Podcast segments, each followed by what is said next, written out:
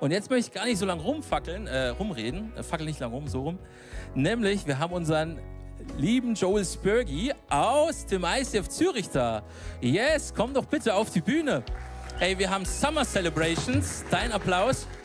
Wir haben Summer Celebrations und das heißt, unsere Pastoren machen tatsächlich gerade Sabbatical und wir laden uns eine Reihe von Speakern aus anderen Kirchen ein, weil wir gedacht haben, vielleicht wollen die auch ein bisschen Urlaub machen in Mannheim. Kann man tatsächlich. Amen. Der SWR hat vor zwei Wochen eine Doku drüber gemacht. Urlaub in Mannheim geht. Aber zu viel des Guten. Joel, es ist so cool, dass du da bist. Du ähm, bist leider nur alleine da, aber du hast noch eine coole Frau, die Steph, und zwei kleine Jungs, ne? Das stimmt, ja. Ich, ich, wir können das Foto schon zeigen, gell? wenn ich schon eins da habe. Ich habe eine wunderbare Familie. Ähm, die Steffi ist meine Frau. Wir sind verheiratet seit elf Jahren. Das ist der Jaden und der Jackson. Und äh, die Steffi ist hochschwanger. Wow. Also es kann sein, dass Nummer sie drei. jetzt anruft während der Celebration und ich raus muss nach Hause. Es ja, könnte sein. Wir haben in zehn Tagen haben wir Termin. Stark. Ja, unser dritter Bube. Wahnsinn. Und wie lange, also ihr seid jetzt schon auch elf Jahre verheiratet, wie lange bist du schon im ICF Zürich tätig auch? Ja, genau, also ich bin im ICF in Zürich seit sieben Jahren jetzt ja. angestellt und vorher aufgewachsen bin ich so quasi im ICF in Bern. Ah, in Bern? Dann waren wir drei Jahre in Australien und äh, haben Bibelcollege gemacht, Mann, zurück ja. in die Schweiz, nach Zürich. Stark, ey, richtig cool. Aber was machst du in Zürich, wenn du da angestellt bist? Weil bei uns ist tatsächlich so, wir haben aktuell haben wir nur unsere Leadpastoren Vollzeit angestellt. Nee, stimmt nicht. Genau, wir haben unsere Leadpastoren Benny und Annegret und dann haben wir noch unseren Creative Director, die Laura, die ist Vollzeit angestellt und dann haben wir noch so ein Laura. paar, die machen so nebenbei. Die Laura, die ist so kreativ, die macht sogar ja, gerade Urlaub. Ich ja, sie kennengelernt. Die macht Urlaub auf Mallorca und filmt da für Netflix eine Produktion mit. Also richtig crazy. Es geht beides, Urlaub, Job, ICF, alles, alles geht irgendwie. Nebenbei hat sie noch ein Schreiben geschrieben ähm, für einen Kollegen, der gerade ein Asylverfahren hat. Von daher, ähm, man kann Urlaub machen oder auch so wie die Laura. Ich, yes. ich wollte sie eigentlich schon anstellen bei mir, aber der ja. Benny hat mir es verboten. Ja, nee, bevor wir darüber reden, was, was ist deine Aufgabe im ICF genau, Zürich? Also, was ich mache, ich darf äh, seit rund zwei Jahren unser ICF Movement leiten. Ich weiß nicht, was vielleicht hast du gar keine Ahnung, was das ist, aber es gibt 60 ICF-Kirchen und 20 Startups und das in 13 Ländern auf der ja. Welt, äh, in drei Stark. Kontinenten und ich darf das irgendwie äh, nach vorne bewegen und das weiterentwickeln. Wahnsinn. Ich liebe das von ganzem Herzen. Ey, danke dir für den Invest, den du da machst, weil tatsächlich übers Movement macht ihr Fehler und auch in Zürich, dadurch, dass ihr 10, 15 Jahre voraus seid, macht ihr Fehler und Erfahrungen, von denen wir profitieren können. Und danke, dass du da einfach so da dran bist, im Movement zu connecten, dass wir voneinander lernen, miteinander lernen und miteinander Gottes Reich bauen. Deswegen freue ich mich auf die Message. Danke, dass du da bist. Ja, danke, Tobi. Schön da zu sein. Hey, ihr Lieben. Ich habe mich unglaublich darauf gefreut. Es ist ein riesen Privileg und eine riesen Ehre, heute da zu sein bei euch. Und ähm, ich liebe Mannheim. Meine Frau hat mal in Heidelberg gearbeitet, zehn Wochen, und ich, ich habe schon gemerkt, das Wetter ist besser bei euch als in der Schweiz. Ähm, also Ferien ist definitiv angesagt hier. Eben, es kann sein, dass meine Frau anruft, jederzeit. Ich habe mein Handy bei mir. Nein, es kommt gut. Ich bin äh, ready. Drei Stunden in die Schweiz zurück, kein Problem. Ähm, ich möchte ganz am Anfang, möchte ich, weiß, Benny und Annegret sind nicht hier, aber ich möchte einfach trotzdem Ihnen Danke sagen, dass ich hier sein darf. Äh, vielleicht guckt ihr zu, keine Ahnung, wo ihr seid, aber ich bin einfach dankbar für die beiden, weil sie sind wirklich zwei fantastische Pastoren und sie sind gute Freunde von uns. Wir lieben, was sie tun. Einfach hier der Invest in Mannheim, in Heidelberg. Ihr habt so ein cooles Team und ich möchte ganz am Anfang einfach euch einen Applaus geben. Mögt ihr das? Lasst uns sie ehren und ihnen ganz herzlich einen Dankesapplaus geben.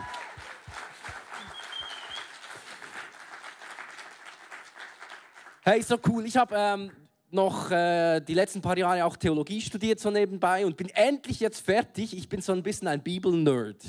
Äh, ich hoffe, das ist okay. Wir werden heute ein bisschen nerden zusammen. Habt ihr Bock drauf? Seid ihr ready? Wir werden eintauchen äh, in die Bibel. Ich liebe, dass du darfst heute Morgen bereits deine Bibel rausnehmen. Wenn du eine hast, wer hat noch eine physische Bibel? Alle zwei, nicht dabei, da zu Hause irgendwo, gell? Ähm, also vielleicht eine App, vielleicht das App darfst du rausnehmen, ähm, Instagram abschalten, Bibel-App starten und dann mit mir in Offenbarung 3 ähm, äh, Offenbarung 3, für alle, die jetzt denken, oh my goodness, jetzt gibt es irgend so eine schräge Endzeitprophetie, du darfst dich entspannen. Heute, wir machen keine apokalyptische Message, ähm, obwohl wir natürlich in Zeiten leben, wo das schon ein bisschen angebracht wäre, vielleicht auch, oder? Also ich weiß nicht, wie es dir geht, aber im Moment ist die Welt ein bisschen crazy.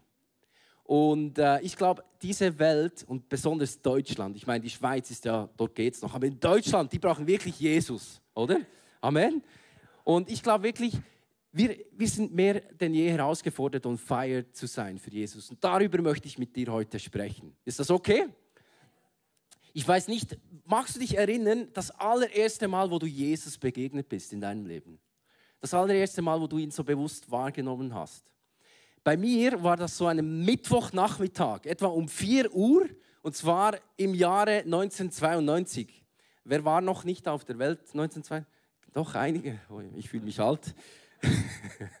Ähm, das war 1992, ich war sieben Jahre alt und das war an einer, einem Mittwochnachmittag bei uns im Wohnblock gab es so eine Kinderbibelstunde.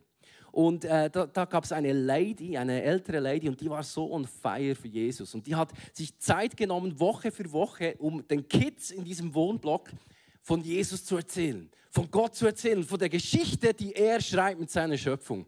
Und das hat bei mir so einen Hunger ausgelöst für diesen Jesus. Und ich, ich habe dann mit sieben Jahren habe ich das erste Mal so meine Tür zu meinem Herzen aufgemacht für diesen Gott im Himmel. Und äh, ich habe dann so eine kleine Bibel gekriegt, nicht irgendeine Kinderbibel, sondern so eine krasse Lutherbibel, irgendwie 1992 oder 1892 Übersetzung. Ich habe kein Wort verstanden. Ich habe ein Foto mitgebracht von diesem Moment. Ähm, ich weiß nicht, ob es kommt, aber ich habe äh, diese Bibel aufgeschlagen und kein Wort verstanden. Und ist egal, brauchen nicht ein Foto. Ähm, auf jeden Fall, das bin ich mit sieben, nein, das bin nicht ich. Aber so etwa hat sich angefühlt. Ähm, ich weiß nicht, wo du stehst. Vielleicht bist du auch schon lange mit Jesus unterwegs oder vielleicht erst, kennst du ihn erst seit kurzem. Vielleicht bist du heute auch da und wenn du, wenn du wirklich ganz ehrlich bist zu dir selber, dann bist du nicht sicher, ob du wirklich eine, so eine Beziehung zu, zu einem Gott hast. Vielleicht denkst du, ja, ich glaube schon irgendwann etwas, aber ich weiß nicht, ob ich so eine wirkliche Beziehung habe zu diesem Gott im Himmel. Und wenn das du bist heute Morgen, dann habe ich Good News, du wirst eine Möglichkeit haben, am Ende von dieser Message das zu enden. Ähm, ja, die große Frage für mich war dann halt, ja, was, wie lebe ich jetzt dieses Leben mit Jesus, oder? Wie bin ich jetzt unterwegs? Wie kann ich so das Maximum aus diesem Leben mit Jesus rausholen? Und ich weiß nicht, wie es dir geht, aber ich, ich möchte gerne erfolgreich sein im Leben mit Jesus. Ich möchte nicht so ein Durchschnittsleben haben. Äh, ich möchte irgendwann mal vor Jesus stehen und der sagt zu mir, hey, du hast es so gut gemacht. Du warst on fire ich habe es geliebt, wie du unterwegs warst mit mir. Das wünsche ich mir, oder? Ich, ich, ähm, Gibt es Leute, die sich das auch wünschen heute Morgen? Für, für dein Leben, dass du, dass irgendwann du vor Gott stehst und er sagt, hey, du hast so, das war gewaltig, oder? Und ich liebe diese, äh, diesen Bibelvers in Hebräer 12, diesen ganzen Abschnitt, oder? Dort im Kapitel 11 gibt es eine ganze Liste von Glaubenshelden. Und dann sagt der Autor, in Hebräer, hey, deswegen, wegen all diesen krassen Vorbildern, macht auch ihr das jetzt so. Wir lesen dort, legt alles ab, das euch hindert und lauft diesem Ziel entgegen. Das Bild, das dort gezeichnet wird, ist das eines Wettkampfs.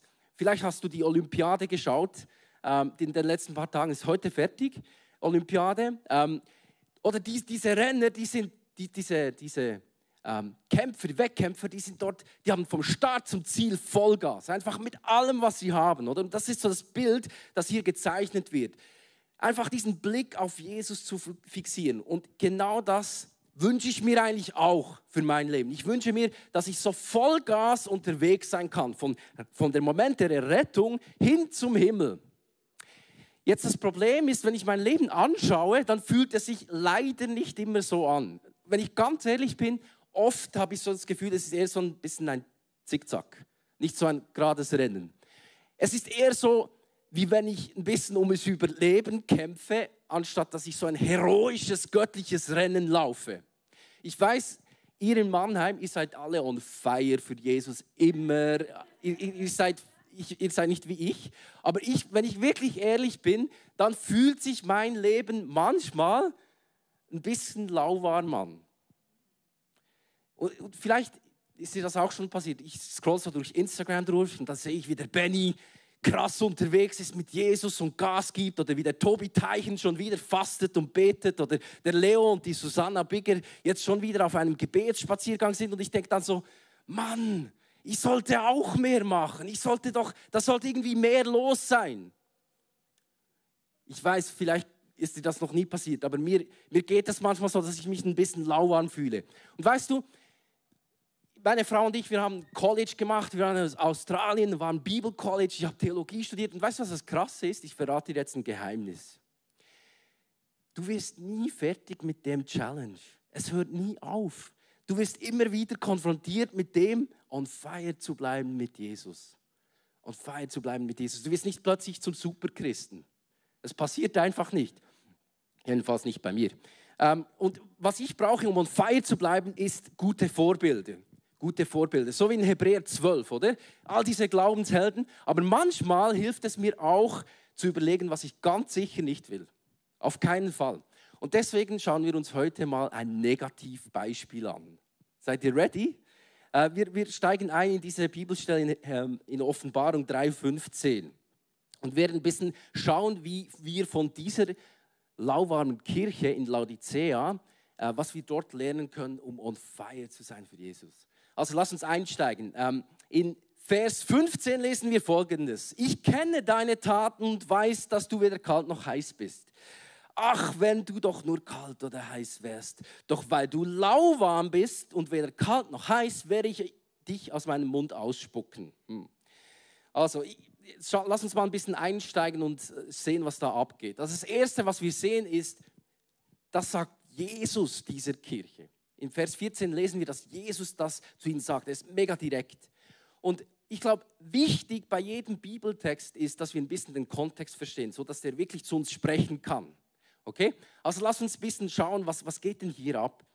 Der, dieser Bibelvers, vielleicht hast du den auch schon gehört. Und ähm, ich kann mir vorstellen, dass du ein paar Dinge vielleicht ähm, anders verstanden hast bis jetzt. Das werden wir heute ändern. Dieser dieser Abschnitt ist der siebte Brief an verschiedene Kirchen, die Jesus direkt anspricht und die in ihre Situation hineinspricht.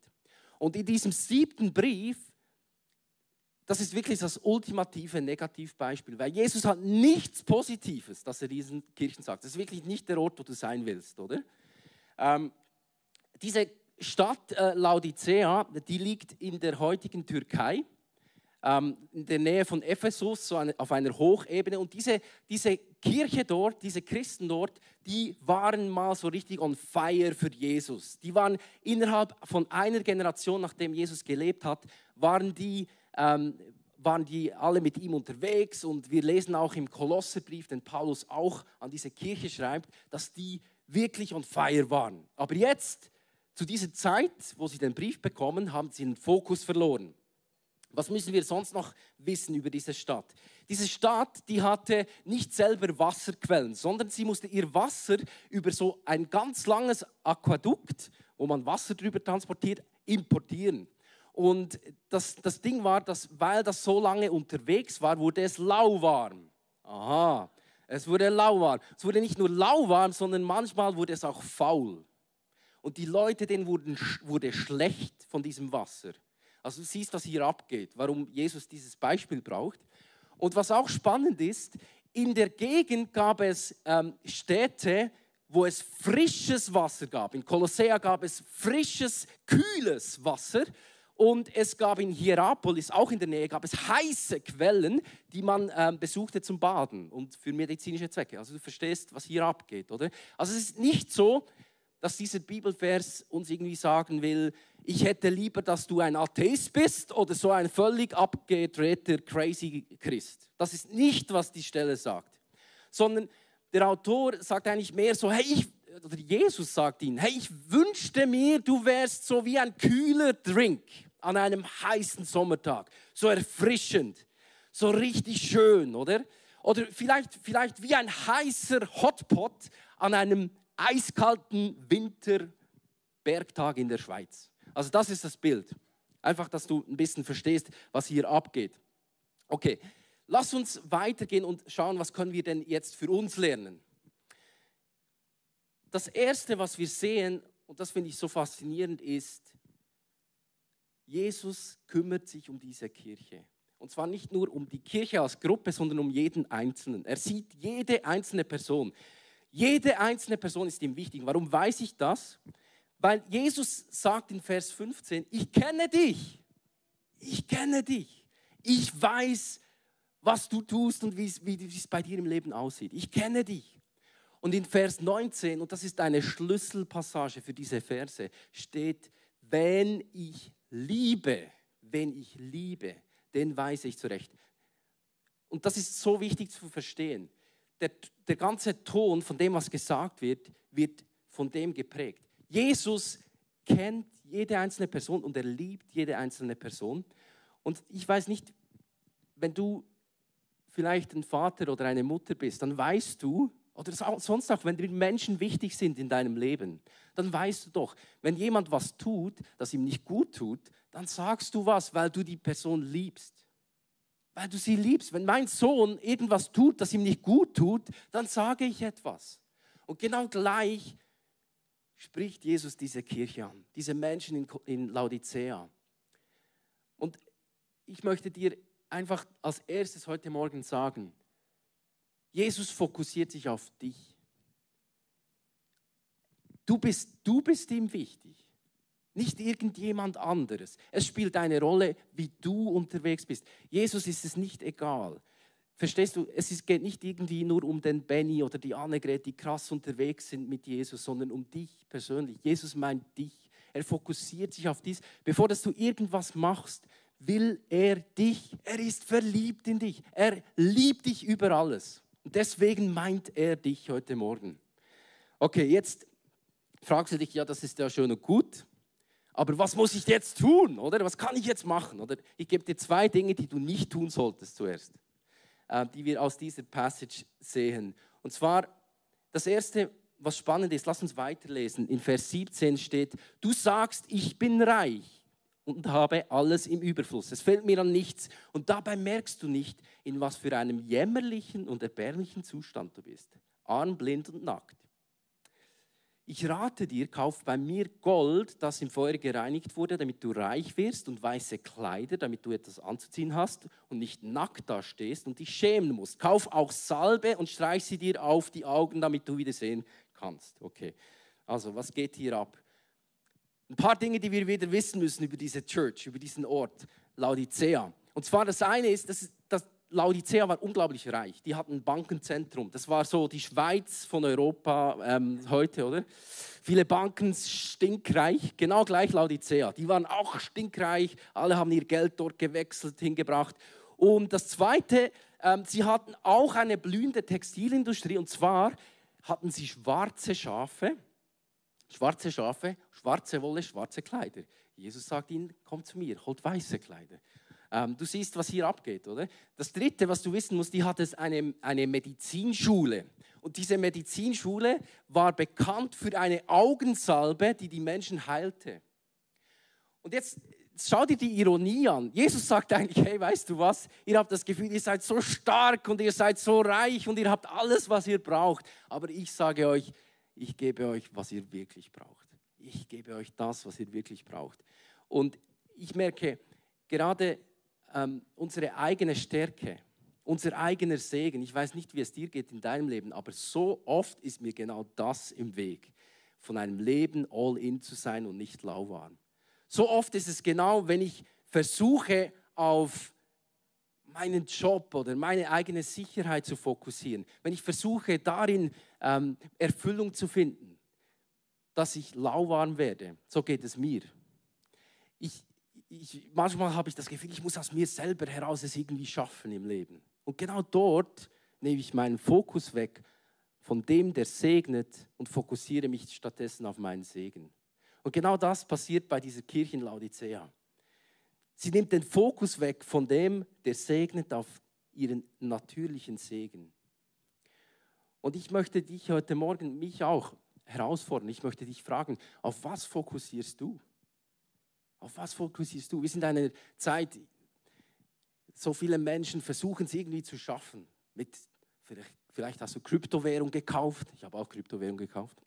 Ähm, oder vielleicht, verstehst du, was ich meine? Es gibt so viele Dinge, wo wir uns verlieren können. Darin, wir, wir, wir hängen unser Herz an Dinge und haben das Gefühl, dass dort das Leben drin steckt. Und eigentlich macht es uns lauwarm. Und ich möchte dich und mich heute herausfordern, lass uns unsere Augen wieder fokussieren auf den, der segnet. Amen. Lass uns fokussieren auf den, der segnet, auf den, der uns versorgt, auf den, der unsere wahre Sicherheit ist. Es ist nicht das, was wir aus unserer eigenen Stärke hinaus machen können. Das nächste, ähm, was wir lesen im Vers 19, ist mega interessant. Es steht dort, wenn ich liebe, dann weiß ich zurecht und erziehe ihn streng. Bleib nicht gleichgültig, sondern kehre um. Siehe, ich stehe vor der Tür und klopfe an. Wenn jemand mich rufen hört und die Türe öffnet, werde ich eintreten und wir werden miteinander essen. Okay. Wenn ich das Gefühl habe, ich sei lauwarm, nicht so on fire, dann ist meine natürliche Reaktion, dass ich versuche, mehr Gas zu geben. Ich, ich weiß nicht, wie du reagierst, aber wenn ich das Gefühl habe, dass ich eigentlich mehr, das sollte doch mehr sein, dann ist meine natürliche Reaktion, dass ich versuche, mehr zu leisten. Und ich, ich kann dir wirklich sagen, ich war schon so oft mit dem konfrontiert. Ich habe versucht, mehr zu machen für Gott. Mehr zu machen in der Church, mich mehr reinzuhängen. Und Oft aus guter Motivation, verstehe mich nicht falsch. Es ist nicht schlecht, etwas zu bewegen für Gott. Aber oft hat es damit zu tun, dass ich das Gefühl hatte, ich sei eigentlich zu wenig on fire. Und weißt du, was so spannend ist, ist manchmal zu lesen, was Jesus nicht sagt.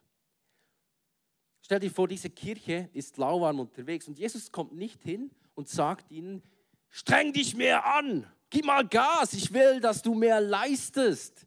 Sondern Jesus sagt folgendes weil du mir nicht gleichgültig bist, sei du nicht gleichgültig. Weil ich mich dir zuwende, wende auch du mich, mir dich zu. Und weil ich bei dir anklopfe, öffne du die Türe wieder für mich.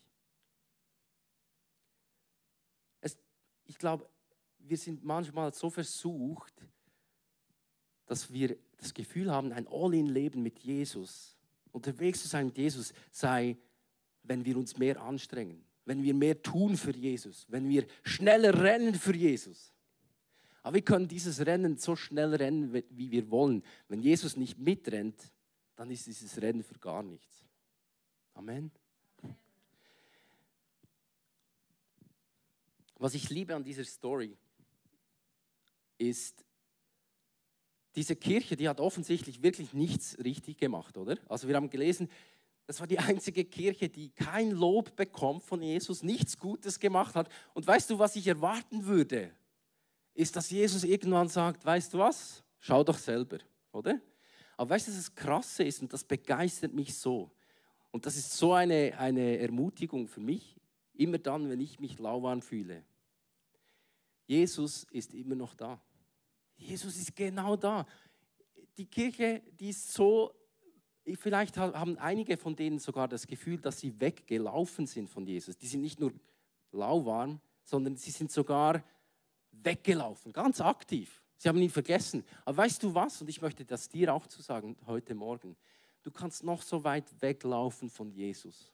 Du kannst das Gefühl haben, heute Morgen, du seist noch so weit entfernt von ihm. Und Jesus, wenn du dich umdrehst, ist er genau da. Er steht genau hinter dir. Und er ist an deiner Tür und klopft an und sagt, hey, mach wieder auf. Mach wieder auf für mich. Jesus geht nicht weg. Er ist nicht schockiert, wenn du und ich lauern sind. Wie gut ist das? Wie gut ist es zu wissen, dass wir es nicht vergeigen können. Wir können noch so viele Fehler machen. Gottes Gnade ist immer wieder da. Immer wieder. Es braucht nicht deine Leistung. Du musst es nicht selber versuchen. Gott ist treu. Das ist das Evangelium, dass er da ist und er es tut. Amen. Lass uns weitergehen. Wir lesen dann in diesem Vers 20 folgendes. Eben, ich stehe an der Tür, ich klopfe an und wenn jemand mich rufen hört und die Türe öffnet, werde ich eintreten und wir werden miteinander essen. Ist das nicht lustig, dass Jesus sagt, die, die Lösung für diese lauwarme Kirche in Laodicea ist, wir sollten zusammen mal wieder essen. Und ich weiß nicht, wie es dir geht, aber wenn ich das so lese, dann habe ich das Gefühl, das ist eigentlich voll schräg. Also das Essen, das ist eigentlich alles anders, das ist für mich lauwarm, oder? Wenn du einfach mal ein bisschen rumhängst. Aber ich sage dir jetzt was, das Essen steht in diesem Kontext für Gemeinschaft. Gerade im nahöstlichen Kontext, wenn du isst mit jemandem, dann heißt das, du verbringst den ganzen Abend, vielleicht schläfst du auch noch dort, du verbringst Zeit, du genießt es, du hast eine, eine Zeit, wo du einfach zusammen bist. Und genau das ist das Bild von dem, was Jesus hier uns zeigt. Er möchte Gemeinschaft haben mit, mit uns. Und das, dort ist der Schlüssel wenn du merkst, dass du nicht mehr on fire bist, wenn du merkst, dass du irgendwann lauwarm bist, wenn du merkst, dass du weggelaufen bist, wenn ich merke, hey, eigentlich habe ich das Gefühl, ich habe es wieder mal nicht geschafft. Die Antwort auf meine Unzulänglichkeit ist einfach Gemeinschaft mit Jesus. Es braucht nicht meine Leistung, es braucht nicht meine eigene Stärke, es braucht nicht mein eigenes Hinzutun, es braucht einfach, dass ich sage, Jesus, ich bin da, ich mache meine Türe wieder auf und ich will es mit dir hängen. Ich will mit dir Zeit verbringen. Und ich möchte dir heute Morgen sagen, wenn du in deinem Leben mal an diesen Punkt kommst, wo du merkst, ich schaffe es nicht auf mir, aus mir selber hinaus. Es ist genau der, der Ort, wo Gott stark ist. Es ist genau der Ort, wo er hineinkommt in deine Welt, wo er dir sagt, hey, das Einzige, was ich mir wünsche von dir, ist, dass du deine Türe wieder aufmachst. Verbringe Zeit mit mir. Habe Gemeinschaft mit mir. Und weißt du, das Krasse ist, die Bibel sagt, dass Gott uns den Tisch deckt. Im Psalm 23 lesen wir, dass Gott uns den Tisch deckt. Gerade im Angesicht von unseren Nöten, von unseren Problemen, von unserer Herausforderung, von unserer Überforderung deckt Jesus dir den Tisch. Er tut es. Du musst nicht selber aus dir heraus versuchen, mehr zu bewegen für Jesus. Wenn du Gemeinschaft hast mit Jesus, wird daraus ein Feuer entfacht. Es wird ein Feuer entfacht werden. Und du wirst merken, wie du Leidenschaft bekommst, wie du aus Liebe heraus Menschen ansteckst mit diesem Feuer. Und nicht, weil du selber irgendetwas tun willst.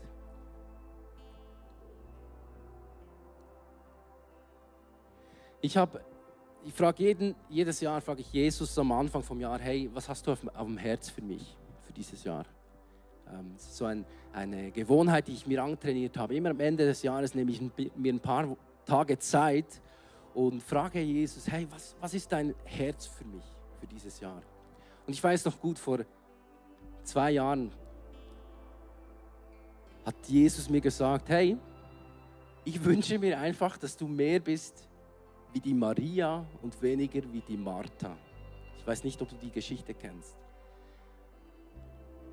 Wo Jesus zu Maria und Martha nach Hause geht und die Maria, die ist bei seinen Füßen. Die verbringt einfach Zeit mit ihm. Und die Martha ist so busy und so beschäftigt, alles ready zu machen, alles schön zu machen, alles parat zu machen. Und sie verpasst es, diese Gemeinschaft zu genießen mit diesem Jesus. Und Jesus hat mir gesagt, hey, Sei mehr wie Maria und weniger wie Martha. Hab nicht das Gefühl, dass es so drauf ankommt, was du machst. Vertrau mir, komm zu mir und empfange dort diese Leidenschaft und dieses Feuer. Was heißt das ganz konkret? Wenn du und ich uns manchmal weit weg fühlen von Gott, wenn wir uns lauwarm fühlen, dann versuch nicht, dich zu fokussieren auf deinen Segen oder auf das, was du selber tun kannst, sondern Vielleicht diese Woche, nimm dir Zeit, um einfach mit Jesus Gemeinschaft zu pflegen. Einfach vor ihn zu kommen, das tönt so banal, ich weiß es. Aber daraus kommt ein Leben, das all in ist mit ihm. Nimm dir diese Woche Zeit, vielleicht einfach, dass du mal hinsitzt und worshipperst und einfach die Gemeinschaft genießt mit ihm. Vielleicht, wie Jesus es in diesem Bibelvers sagt, ist das Abendmahl mit ihm. verbring Zeit mit dem, dass du wirklich bewusst mit ihm isst und schau, was passiert. Schau, was Gott tut in deinem Herzen.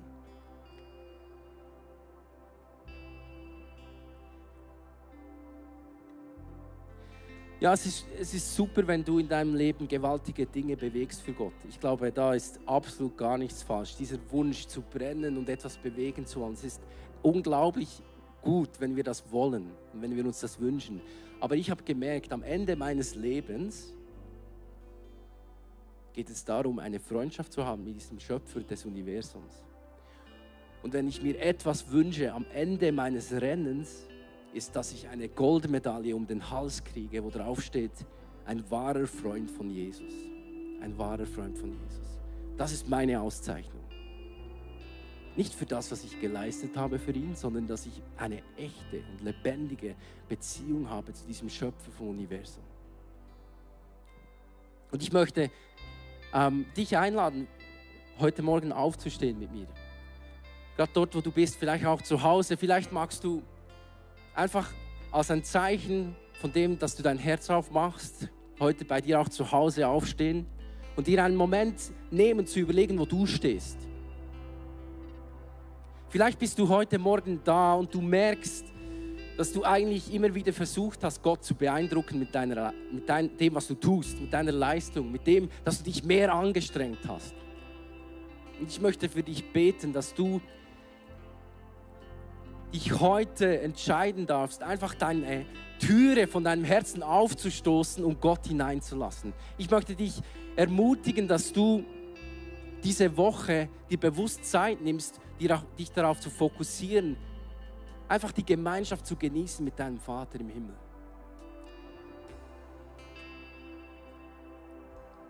Und Jesus, du siehst jede Person, die, die, die einfach ihre Augen fixiert hat auf, auf den Segen und nicht auf den, der segnet. Und ich bete, dass heute Morgen du etwas erneuerst. Ich bete, dass du mir hilfst, heute Morgen meine Augen neu zu fixieren auf, auf dich. Auf den, der vorausgegangen ist in diesem Rennen. Und Jesus, wir sprechen aus, wir wollen mit dir rennen. Unser Ziel bist du.